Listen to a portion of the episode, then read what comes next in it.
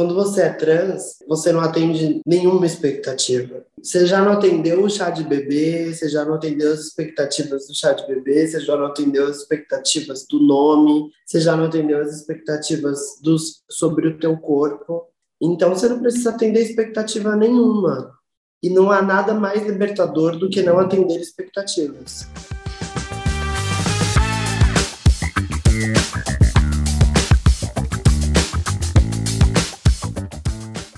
Olá, está começando mais um Cultura Transviada. Bem-vindos, bem-vindas, bem-vindos. Eu sou o Pedro Neves e já dou aqui o meu alô para minha amiga Vivian Avelino Silva.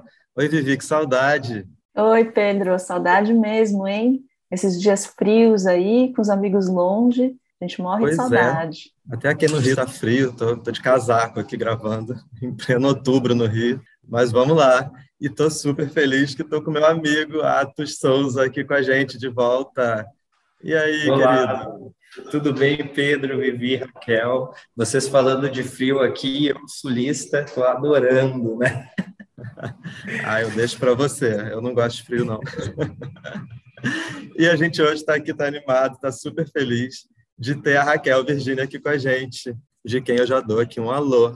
Gente, tudo bem? Estou muito feliz de estar presente. Eu sou Raquel, eu sou cantora, empresária e estou muito feliz de estar aqui para contribuir para a conversa e vamos nessa. Raquel, a gente sempre começa aqui, você já falou um pouquinho quem você é, mas além de perguntar quem é a Raquel, eu pergunto quem é a Raquel hoje. Bom, acho que a Raquel hoje é uma, uma pessoa que está tentando é, não só construir sonhos, né, os seus próprios sonhos, mas ajudar com que outras pessoas também consigam ter a oportunidade de serem inseridas em universos, em pertencimentos. Então eu acho que eu estou nesse lugar. Não é tão fácil, é difícil, mas eu acho que hoje eu sou essa pessoa.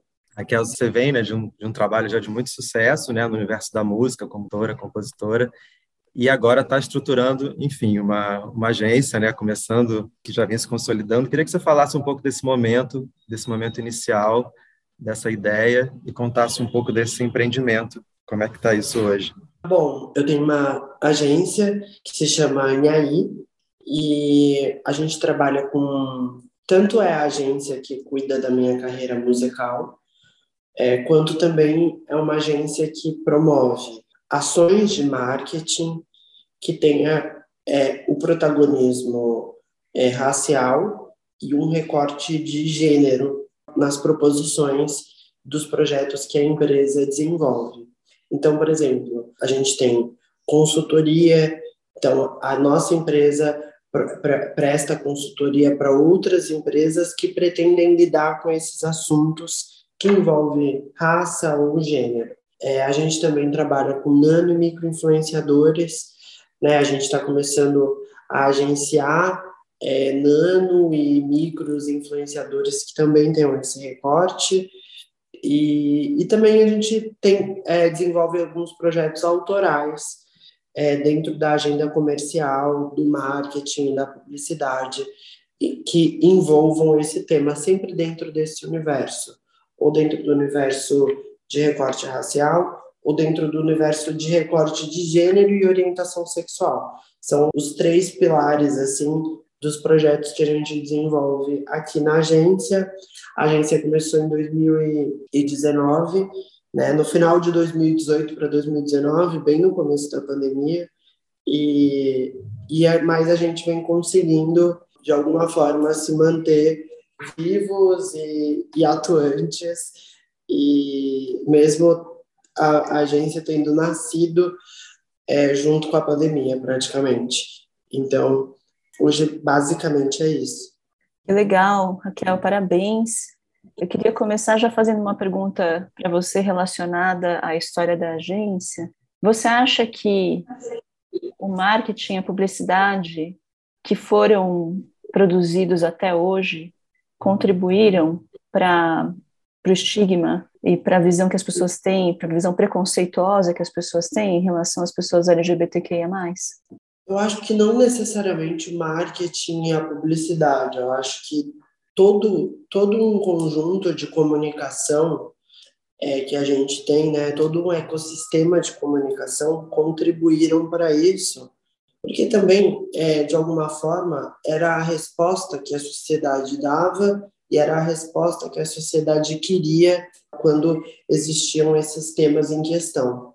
Né? Então, é, era muito fácil nos anos 90 você ver, nos anos passados, né? você vê, é, em termos de comunicação, é, pessoas trans, por exemplo, serem colocadas de maneira jocosa, né? É, pessoas LGBTQIA+, em geral, sendo colocadas de maneira jocosa, ou a, a negritude né, sendo tratada de maneira desrespeitosa, é, racista. Hoje, é, a sociedade, por mais que a gente esteja vivendo ainda problemas muito fortes em termos conjunturais em relação a essas temáticas, né, os números continuam alarmantes. Me parece que, em termos de comunicação, a sociedade tem outros anseios e por isso tem outras respostas também vindo desses, desses espaços. Mas acho sim, respondendo a sua pergunta, que há uma contribuição, né? Porque a comunicação ela pode reforçar um processo ou ela pode romper com ele também. Publicidade, marketing, ele pode reforçar um status quo ou ele pode ajudar a construir um outro status quo. É, acho que por muitos anos a publicidade e o marketing contribuíram para o status quo da violência para esses corpos. E o que te motivou, Raquel, a deixar só de ser somente uma artista, de estar né, no palco, mas de também ocupar os bastidores, ocupar os escritórios, de fazer essa. Eu acho que eu fiquei por muito tempo, eu fiquei por muito tempo militando, dando textão. E teve uma hora que eu falei, eu não quero mais dar texto, eu quero fazer alguma coisa. Porque eu, eu lembro que nos meus primeiros anos de carreira eu, eu, era muito mais atuante no Facebook e eu lembro que eu dava textos e textos e textos porque eu realmente discordava de muita coisa e continuo discordando. A diferença é que hoje eu uso a potência da minha discordância para realizar, visto que eu virei uma artista que de alguma forma eu consigo abrir portas por ser artista, né? Então, eu uso a potência que eu tenho para abrir portas, para usar essa abertura de portas para coisas que eu acredito. Então, ao invés de falar para as agências de publicidade o que eu acho que elas devam fazer, ao invés de falar para as agências de marketing o que eu acho que elas devam fazer, eu construí uma agência de marketing é, e, e tento aqui dentro desenvolver projetos e contratar pessoas que eu acredito que possam fazer projetos que eu acredite, né? Porque eu acho que é isso, assim. Eu cheguei num momento em que eu ou eu passava a vida desgostosa, decepcionada com o mercado, chateada, é, revoltada, ou eu falava, cara, vou abrir a minha agência e vou construir as narrativas que eu acredito. Então, hoje eu, o que eu faço é justamente fico aqui o dia inteiro tentando é, construir narrativas que eu acredito e tentar emplacar elas perante as marcas. E, Raquel, eu tenho uma pergunta para te fazer, porque eu também sou do marketing, sou uma pessoa trans, assim, e eu vejo o quanto foi importante para mim ter uma representatividade, de certa forma, porque eu venho de um local onde o acesso à informação era mais difícil, eu me entendi uma pessoa trans muito tarde, justamente por não existir essa representatividade, né? Então, hoje, assim, com a tua vivência na tua agência, tu sente alguma resistência ainda? Tu sente algo que está aumentando o interesse sobre assuntos da diversidade diversidade, questões LGBTQIA+, ou é só aquela horinha ali do, do mês de junho ou mês da diversidade que realmente surge aquele boom de preocupação? Eu acho que existe as duas coisas. Eu acho que tanto existe o pontual, o interesse pontual, que fica ali circunscrito ao mês de junho, como existem também as pessoas que se interessam pela causa organicamente, né? Tem uma organ...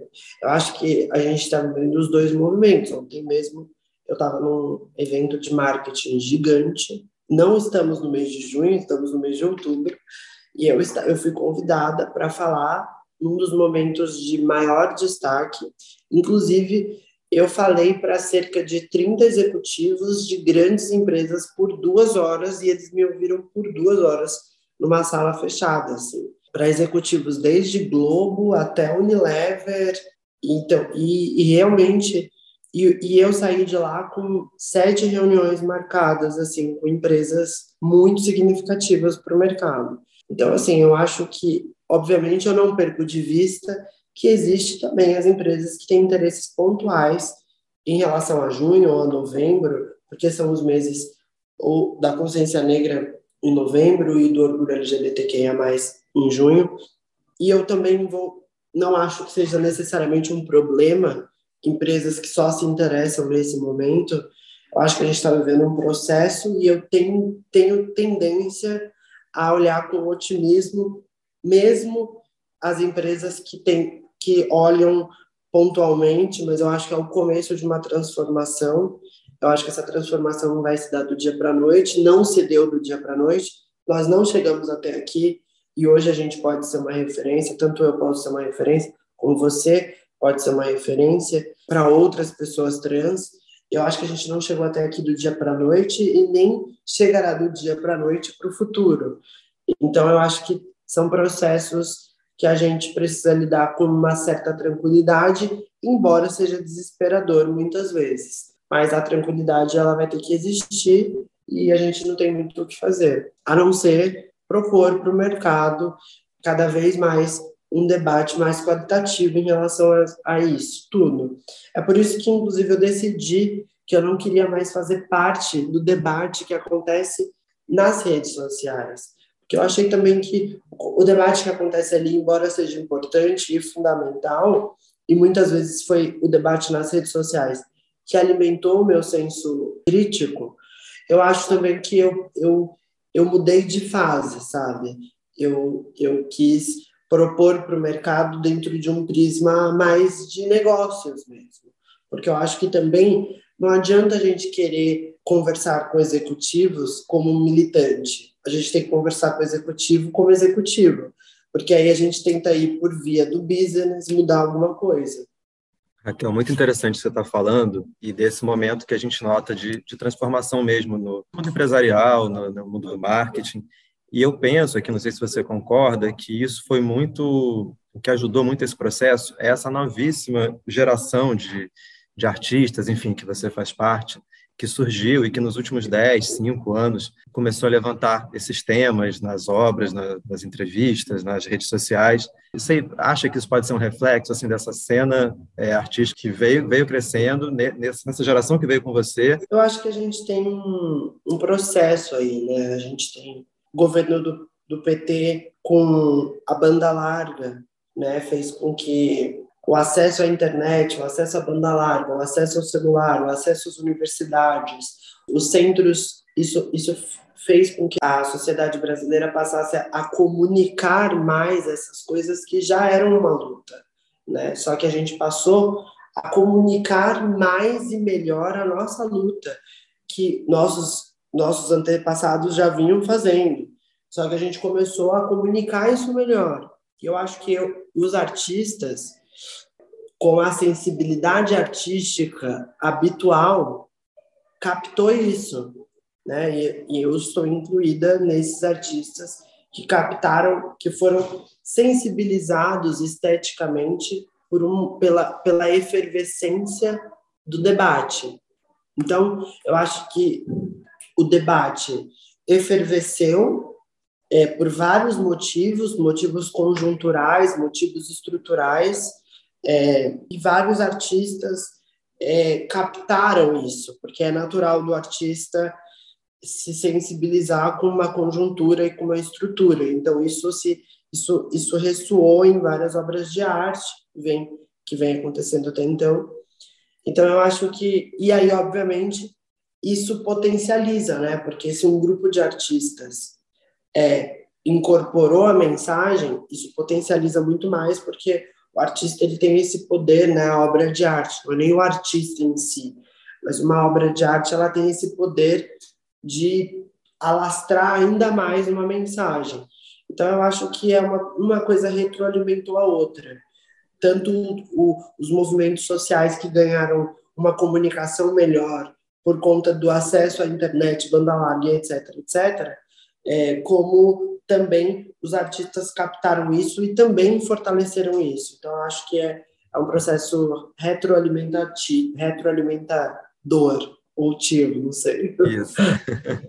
É, a gente fala muito disso aqui no Cultura Transviada, assim, né, da arte, né, tanto da cultura de massa, enfim, cinema, música, dessa importância da representatividade e de, e de quantas pessoas que a gente já entrevistou que falam que se entenderam melhor, que, que, so, que, sofreram um processo interno, seja lá qual for, porque viram determinada pessoa, porque assistiram determinado filme, e como isso é importante, assim. Então, nesse debate que a gente está tendo hoje, eu quis trazer essa pergunta um pouco de, de entender mesmo, que acho que é, é natural que o mercado publicitário capte esse espírito e leve isso para algum lugar.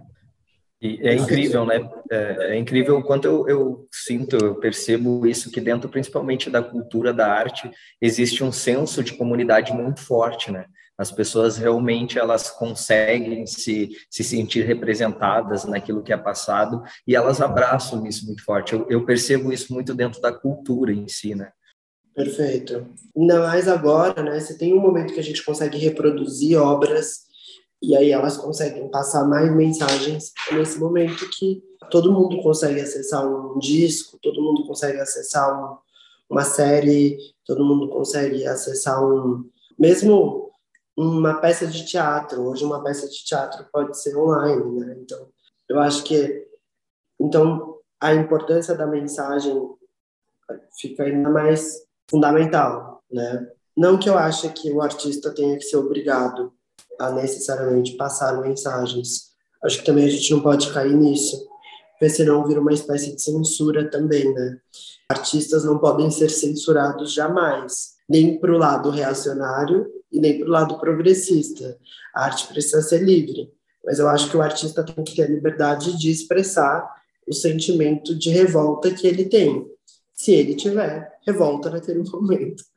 Eu acho também que a gente não pode cair nem no liberalismo, assim, de tipo, ah, cada artista faz o que quer. Eu acho que é, o artista tem que ter uma certa responsabilidade, evidente, mas eu acho que também a gente não pode cair num processo de tipo, o artista tem que falar, o artista tem que, tem que se posicionar, o artista tem que. Isso eu acho que é, pode ser um, um tiro no pé, porque a gente pode estar tá entrando num, num tipo de censura sem perceber. E a esquerda já, já censurou também, né? É, eu lembro uma, eu li uma entrevista sua uma vez que me marcou muito um trecho que você falava algo parecido com o que você está falando agora, é, sobre essa cobrança de que determinados artistas LGBTQIA+, enfim, de ter que sempre falar sobre esse assunto, assim, de ter, de, de em, tu, em, qualquer coisa que, que, qualquer trabalho, qualquer entrevista, e isso também seria uma uma forma até de discriminação ou de redução do, do trabalho, no sentido de que aquela pessoa não não pode falar das, das sensibilidades, de enfim, dos, dos, temas que quiser, mas essa, essa cobrança vira também algo é, até LGBT-fóbico, assim, em algum sentido, né? E eu, eu li é, essa entrevista, agora não lembro onde, mas isso me marcou muito o que você disse. Eu acho que é uma cobrança é, ruim, assim. Eu acho. Eu acho. Porque isso tira um pouco da nossa universalidade, né? Porque todo mundo pode ser universal, entende? Então, do mesmo jeito que um homem branco pode fazer um disco só falando sobre o mar, uma pessoa preta trans pode fazer um disco só falando sobre o mar, né? Então não é só o, não é só o homem branco cisgênero que pode fazer um disco poético sobre o mar e sobre as gaivotas, entende? Tipo pode ser que eu queira e, e pode e, e provavelmente um dia eu vou gravar um disco assim, tipo que eu amo, eu amo, por exemplo, eu amo bossa nova, sou apaixonada por bossa nova amo os, as músicas do Tom Jobim, então quer dizer que só o Tom Jobim pode tipo escrever sobre o mar, as gaivotas, o azul do céu, o verde do mar, a gaivota.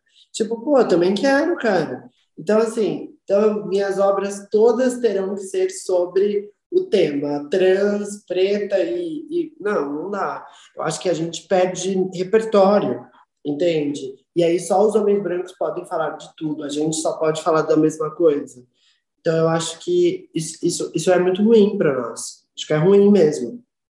É demais essa colocação, e eu sempre gosto de encontrar os paralelos com as outras situações de opressão das diversidades diferentes que a gente discute né, no, nos podcasts Cultura Transviada Saúde e Diversidade e no, no Instituto Saúde e Diversidade. Né? E aí me lembra muito essa situação na saúde, Raquel, quando você recebe a travesti no consultório e você acha que ela precisa de um exame de sífilis, de HIV, é óbvio, né? Mas ela está com dor de garganta, ela tem direito de ter amidalite também, né? E aí as pessoas Sim. têm essa, essa, esse bloqueio de conseguir enxergar que a pessoa tem rim, fígado, entendeu? Ela pode ter outras coisas que não sejam só se... Eu mesma já aconteceu isso comigo, de tipo assim, eu tá dois dias com dor de garganta e eu falo, ai meu Deus, eu fui infectada. Tipo, e, e, e tipo, fui infectada, eu estou, eu estou, estou com vírus HIV. Tipo, certeza. Tipo, tô com dor. Tipo assim, a garota canta, a garota não para de beber, a garota Tipo, na época eu bebia muito, não parava de falar, não parava de beber e cantava, e aí eu, a garganta infeccionou, e aí foi, tipo, é. mas é porque é tão introjetado na nossa cabeça que em algum momento a gente vai se infectar, uhum. né? Que é isso, né? Mas é, mas é, eu fiz faculdade de história, isso é histórico, né? Tipo, é quando a, quando em 87 mesmo nosso um álbum que a gente fez, eu fiz com as Bahias, que é um álbum chamado Tarântula, ele remetia justamente ao, ao Operação Tarântula, que é uma operação que aconteceu em 87, que a Polícia Militar de São Paulo resolveu caçar, foi o verdadeiro caça às bruxas, as pessoas trans em São Paulo.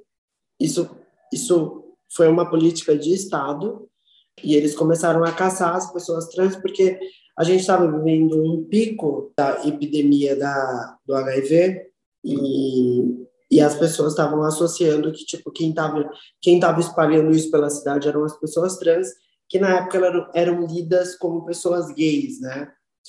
E todo mundo era gay.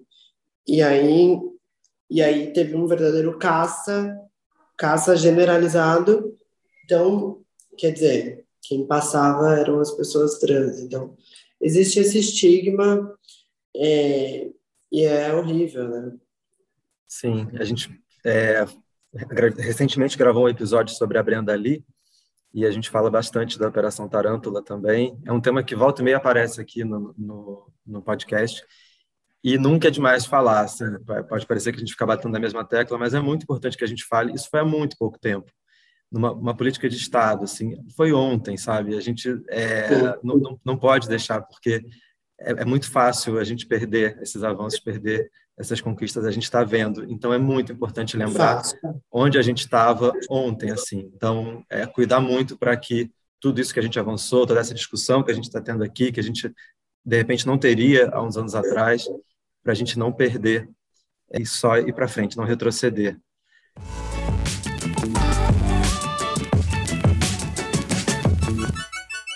E a gente está conversando hoje com a Raquel Virgínia, está sendo um prazer imenso. Raquel, eu queria te perguntar o que, que é a experiência no palco, como cantora e compositora, o que, que você leva dessa experiência como artista para essa sua função empreendedora, empresária? O que eu levo? Eu levo a cara de pau. eu acho que o bom é o bom é porque eu fico mais cara de pau, porque eu sou artista, então artista tem uma certa cara de pau. Às vezes eu fico bem cara de pau. E, e eu acho que. E também, a, às vezes, a provocação também, né? Porque às vezes eu entro numa sala de reuniões e eu fico um tanto quanto mais provocativa do que o tom do business deixa, sabe? Mas aí, por ser artista, eu assumo esse o, o tom a mais. Se eu fosse uma executiva clássica, eu não poderia ser tão ácida quanto às vezes eu sou. E não poderia ser tão provocativa quanto às vezes eu sou. É, só se eu fosse, tipo, alta cúpula de uma empresa. Eu poderia me dar o luxo de provocar e, e, e ser ácida. Mas, e, mas aí, imagina o quanto que eu demoraria para escalar, né? Tipo, se eu não fosse artista, eu teria que passar por várias etapas até chegar na alta cúpula de uma empresa e poder ser ácida e provocar e, e etc.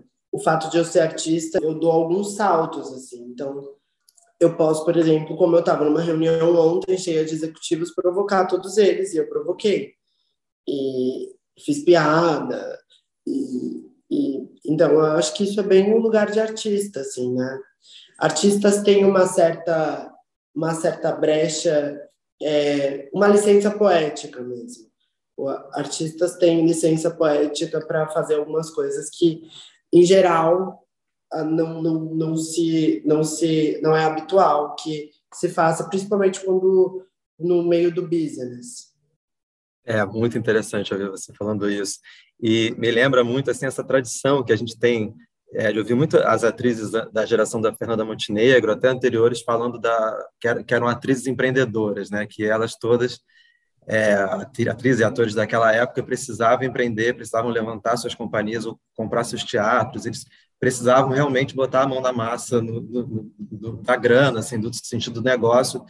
E a Fernanda, a Bibi Ferreira, essas atrizes da geração Eva toda, a Ruth de Souza, elas todas contam essas histórias e é muito é muito interessante ouvir falar de ver como uma coisa muito importante que que, que isso dá também que eu imagino para sua carreira, essa, função de empresária também deu uma outra, te coloca em outro lugar, assim, né? De visão de carreira, de estratégia de carreira. E como às vezes a gente, quem, quem às vezes acha que não tem nada a ver, é muito importante porque isso vai te permitir ter liberdade para realizar o que você quiser na música também, né? Daqui para frente. Ah, super. Por exemplo, agora eu fiz um clipe que eu sou uma prostituta no clipe.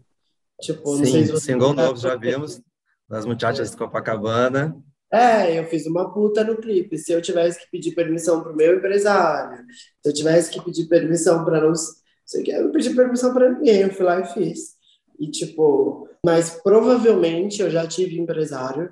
Se eu quisesse fazer aquele mesmo clipe com um empresário dando aval, teria sido bem diferente. É. Ainda mais porque eu tô dentro de uma gravadora, teria sido tudo diferente. O que faz eu conseguir chegar na gravadora e falar, eu vou fazer o clipe assim e eles falaram, ok, porque eu tô lá dentro. Eu participo das reuniões e tudo fica diferente. É, estava e... pensando justamente nisso. Atos. Eu ia perguntar sobre a questão do, do teu público, assim, que acompanhou a tua carreira durante cantor e tal. Quando tu abriu a tua agência, quais foram os tipos de comentários? Ah, vai deixar de cantar? Vai virar sua empresária? Eu não faço tanto tanta propaganda da minha agência para o meu público. Se você olhar nas minhas redes sociais, eu nem falo. Então, meu público, eu acho que, que me acompanha mesmo, nem sabe, assim. É um propósito bem interno que eu tenho, assim, sabe? Tipo, tanto que se você for nas minhas redes, eu só falei de Las Muchachas de Copacabana.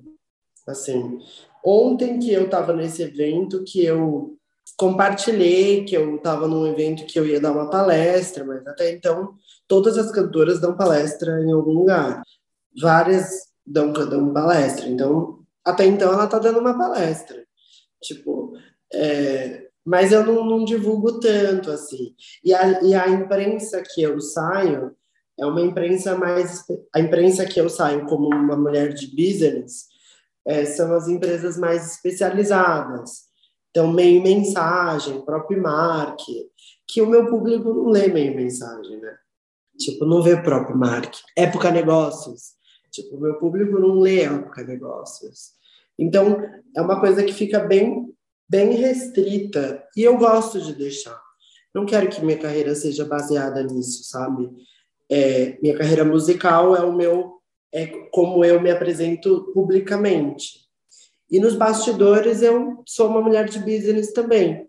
Óbvio, assim, não é uma coisa que eu escondo, não é isso. Não é uma coisa que eu também. Mas dentro da minha estratégia como artista, isso não. não isso, isso não. Minha estratégia está pronta até dezembro de redes sociais. Em nenhum momento eu falo do meu escritório. Não, mentira. Tem uma postagem que vai acontecer quando o meu escritório faz um aniversário. Já que a gente está falando aí das, das muchachas, vamos falar, quer falar um pouquinho desse momento atual da Raquel cantora, já que a gente está falando esse tempo todo da Raquel empresária. É, falar um pouquinho do, do clipe, da música, né, das muchachas. É um single, vem mais coisa por aí? Ou você ainda não pode falar? Ah, vem super, não. Super coisas. Eu, tipo, eu, eu agora eu comecei a minha carreira solo, né? Então, eu sou bem frenética de trabalho, assim, sabe?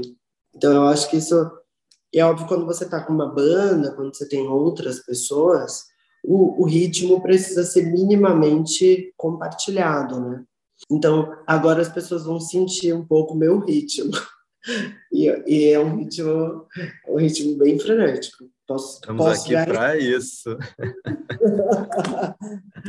e entender essa escolha, essa escolha das muchachas, que é uma, enfim, uma recriação em cima da, da música do Chico, né, que é uma música do Chico Buarque, feita para a ópera do Malandro, lá em 78. Agora não me lembro se ele fez para peça ou para o filme, mas foi entre 78 e 85 e gravado lá, gravado aqui em Copacabana, onde eu tô. E queria que você falasse um pouquinho da escolha dessa canção. Cara, eu, eu passei uma vergonha com essa música uma vez. Eu fui gravar o Amor e Sexo e era pra gente cantar essa música com a Pablo. E só a Pablo cantou, porque eu não sabia bulufas dessa letra. Só que aí eu, depois que eu cantei, aí eu, eu fiquei com tanta raiva que eu não estudei direito a música. E, tipo, pô, programa da Globo. Tipo, você vai lá no Amor e Sexo, cantar com a Pablo Vittar e você não decora a letra. Né? Tipo, e eu não decorei por, por vadiagem mesmo, assim. Era uma fase da minha carreira que eu era muito, assim... Eu tinha acabado de sair da universidade e a gente tinha lançado o primeiro álbum e tinha feito um, um certo estardalhaço. E eu eu nem sabia como que era gravar um programa na televisão. Tipo, uma coisa bem de começo mesmo. Eu lembro que eu tava tipo assim, ah, tá bom, gravar na Globo, massa. Tipo, ó, oh, tem que decorar essa música. Ah, tá bom, eu vou ver, eu vou ver. Aí, tipo, eu cheguei no dia da gravação para olhar a música, assim, tipo, putz, aí era uma música. Aí, obviamente, a Pablo arrasou, ela que segurou tudo, que eu não cantei, e aí eu sei que depois eu fui ouvir a música direito e eu me apaixonei pela música. Gente, essa música é genial. É genial essa música. Muito boa mesmo. E aí eu eu falei, um dia eu vou gravar essa música. E, e aí, óbvio, né? Quando você tá numa banda, é tudo tem muitas vontades. Aí essa, mas essa música sempre ficou na minha cabeça, assim, tipo, dia eu vou gravar essa música, cara. É muito boa essa música. E aí, quando acabou a banda, eu falei, cara, eu vou, eu quero chegar chegando assim, e eu quero e eu quero trazer uma personagem, sabe? E aí eu falei, pô, acho que agora é a hora. Que esse, né, as muchachas, as muchachas é super marcante, super as muchachas super, tem, e o clipe é muito legal, né? Tem um conceito ali todo baseado em porno chanchado. Em porno É, Neville de Almeida, Dama da Lotação, é, é. do Lotação, é muito legal, muito legal.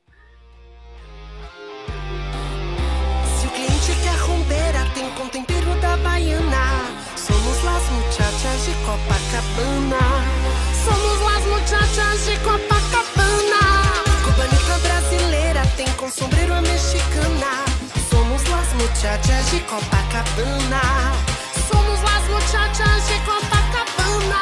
Mamãe, desculpa meus erros de caligrafia. Lembrança da filha que brilha aqui na capital. É uma estrela internacional. Tua filha na capital. É uma estrela internacional. Internacional. Ganhando em dólar, em euro no calçadão. Alugando meu coração. Raquel, você já falou aqui do, do Tom Jobim, mas queria que você falasse um pouquinho quais são as suas referências, assim, na, não só na música como na arte. Quem são as suas referências assim primeiras? Quem você ouviu assim te deu vontade de ser artista? Ai, tanta gente, né? Eu acho que tipo é difícil escolher né, artistas, mas eu acho que é, Michael Jackson, é, Gilberto Gil, é, Gal Costa, Elza Soares, Ney Mato Grosso, é, Beyoncé, é, Rihanna, é, Stromae, Chico, Ludmilla, Isa, Anitta. A lista é maravilhosa. Não, eu gosto de todo mundo real, assim, a Chan, Ivete Sangalo, Margarete Menezes, eu gosto desse ponto. Amo também, amo tudo isso. Eu sou muito, eu sou, eu sou muito, tipo assim, Barões da Pisadinha e Tom Jobim na mesma playlist. A minha playlist total, as pessoas ficam chocadas. Começa Tropicalista, emociono. tropicalista total. E eu me emociono igual, assim. Tipo, não tem hierarquia. Eu vou me emocionar quando tocar Barões da Pisadinha e vou me emocionar quando tocar Tom Jobim. Eu me emociono igual. Nossa, total. e, e é incrível mesmo o quanto a música ela te proporciona isso realmente, sabe? E As minhas amigas falam, gente, às vezes eu escutando música clássica, quando elas entram, eu tô escutando El Chan, assim, e eu tô lá É. emocionado. É, eu, sou, é. esse- eu sou desse jeito, assim. Essa é a maravilha da vida, tá? Fora Tô que, eu, aqui. fora, que, fora que eu malho ouvindo Gal Costa. Aí meu personal fica assim, porra, velho. Tipo, bota uma coisa de, de malhar aí. E eu, tipo, meu, eu tô super inspirada. Eu, eu gosto de malhar quando eu consigo, tem muito, muito tempo que isso não acontece, mas quando eu ia à academia, eu gostava de malhar com a Alcione. E eu É, já que botava aquele ao vivo da Alcione, isso é maravilhoso, gente, maravilhoso. Mas, enfim, voltando aqui ao programa, a gente agora está naquela parte que a gente adora, que é a hora das indicações, Raquel. Então, a gente chama Indica LGBT, e aí você pode ficar à vontade para indicar quem você quiser, pode ser um trabalho, uma pessoa, um perfil, um projeto. Tá. Bom, eu, eu estive com ela esse final de semana e ela me inspira muito. Eu acho que eu vou indicar a eu vou indicar a Renata Carvalho, que é uma atriz, diretora, roteirista, absurda, assim. Acho que o Brasil precisa conhecer ela. E eu é isso, assim, acho que o Brasil precisa conhecer ela. E eu boto fé que ela vai ser tipo considerada daqui a alguns anos, sem dúvida, uma das maiores artistas brasileiras, porque ela é mesmo. A Renata é tão incrível, né? A gente tá- deve, deve entrevistá-la em breve aqui. E eu também sou muito fã do trabalho dela, de todo e de tudo que ela representa também na- nas artes cênicas, assim, né? Do movimento do transfake, que, que, né? Que é para quem não, não conhece aquele movimento que a Renata liderou sobre Isso. que eram é, é, isso que acontecia até muito pouco tempo atrás de você ter atores cis fazendo personagens trans e que hoje a gente olha acho uma loucura mas isso era o padrão até 5, 10 anos atrás na televisão no cinema Uhum. então como essa essa voz da Renata foi importante esse movimento e além de tudo ela é uma atriz genial a gente fez um, um programa sobre o Vento Seco que é um filme que ela faz e a gente teve o Daniel Nolasco, o diretor aqui também, e ela tá incrível no filme, enfim, só para mandar um beijo, falar que a gente está tá esperando aqui a Renata. Raquel, a gente sempre encerra aqui o Cultura Transviada com uma mesma pergunta. O nome do nosso programa é esse. E eu pergunto o que é ser transviada para você? Ah, ser transviada para mim é, cara, criar a sua a sua realidade, sabe? Porque eu acho que ser trans é justamente tipo você não atende expectativas. Porque quando você é trans, você, não atende nenhuma expectativa. Você já não atendeu o chá de bebê, você já não atendeu as expectativas do chá de bebê, você já não atendeu as expectativas do nome, você já não atendeu as expectativas dos, sobre o teu corpo. Então você não precisa atender expectativa nenhuma. E não há nada mais libertador do que não atender expectativas. Tipo, é tipo, ah, eu esperava isso de você, poxa, que pena. Ficou esperando porque quis. Tipo, sabe? É, ah, eu não, eu não esperava isso de você. Poxa, errou.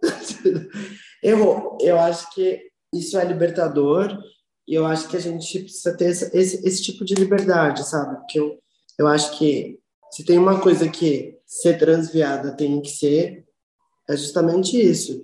Livre-se de expectativas alheias. Eu tenho cada vez tentado me libertar disso, assim expectativas alheias, embora, obviamente, eu falo isso entendendo que eu sou artista e que eu gero expectativas. Mas, de qualquer maneira, tenho tentado, tanto que assim, é, os meus próximos trabalhos são sobre, são sempre rompendo com imagem de boa moça, assim, sabe? Numa eu sou puta, numa eu vou ser X, no outro vou ser Y, no outro vou ser Y, porque eu não quero ninguém falando nem que eu sou puta, nem que eu sou santa, nem que eu sou vilã, nem que eu sou mocinha. Eu quero ser vilã, puta, mocinha, quero ser tudo. E, e não quero ninguém. Quero ninguém criando expectativa boa também. Tipo, porque eu sou ruim pra caramba várias vezes. E também não quero ninguém criando expectativa ruim, porque eu sou boa pra caramba várias vezes. Então, acho que é isso principalmente nesse momento que a gente está vivendo, que as pessoas ficam, ah, perfeita, nunca errou. Erro sim, amor. Eu sim, erro muito e erro rude. Tipo, e, e, ou então, ah, não é nem, nem lá nem cá, entendeu? Eu sou super libriana nesse sentido. De, tipo, meu, é, pés, na, pés na realidade e, e é isso. Ser transviada para mim é isso. Não há nada mais libertador do que não atender as expectativas. Isso é para escrever ler todo dia, quando acordar. Lembrar então. disso para começar o dia, porque Mas isso é, é incrível, nossa. é incrível. Menina, tem dia que eu falo assim, tem, eu lembro, até hoje eu lembro de, um, de uma colaboradora que eu tive, que ela era muito fã das Bahias e começou a trabalhar comigo. Aí ela, tipo, porra, Nunca esperei que você fosse assim. Eu falei, então, tá vendo como você errou? Tipo assim, não fui eu que errei, não, minha filha. Foi você que esperou demais de mim. Tipo, tá esperando muito. Tipo, é porque é a gente, é. As pessoas confundem as coisas, né? Óbvio que nas redes sociais eu só mostro a parte boa, gente. Tipo, a parte ruim a gente esconde, mas a gente também não pode ficar preso a isso sabe? Porque todo mundo tem parte boa, parte ruim. É, e aí eu fico com muito medo das pessoas. Tipo, eu fico olhando assim, eu falo, gente, será que as pessoas realmente acreditam que essa pessoa é essa pessoa mesmo? Tipo assim. assim porque toda, todas essas personagens aí que viraram heróis, que tem, a gente tem, tá cheio de heróis hoje, né? Tipo, porra, nos bastidores, essas pessoas que eu conheço são verdadeiros cus. Tipo, entende? E, e não tá nada errado, tá tudo bem, tipo, ser cu, entende? E, e tá tudo bem vender que é herói também. O que a gente precisa fazer é só não transformar isso em. É, não esperar demais do outro e nem deixar que esperem demais de você porque você se frustra, frustra o outro, e é uma frustração generalizada, e a galera não sabe lidar com frustração também, e aí é o ó. Então, a, a, ser transviada é isso. Gente, é isso, falando demais já. Mas a gente ama, a gente está aqui para te ouvir. Exato. Foi maravilhoso, adorei esse papo. Raquel, valeu, foi inspirador mesmo, assim, foi uma alegria te receber aqui. Estou super Obrigada, feliz mesmo. super. Até a próxima, um grande beijo. Obrigada, tchau, Raquel. Tchau, tchau. Obrigada, Raquel. Um beijo tchau. grande, beijo, Vivi. Beijo, Atos. E até beijo, semana que vem, gente, com mais um tchau, episódio inédito. Um beijão. Sim. Obrigado, gente.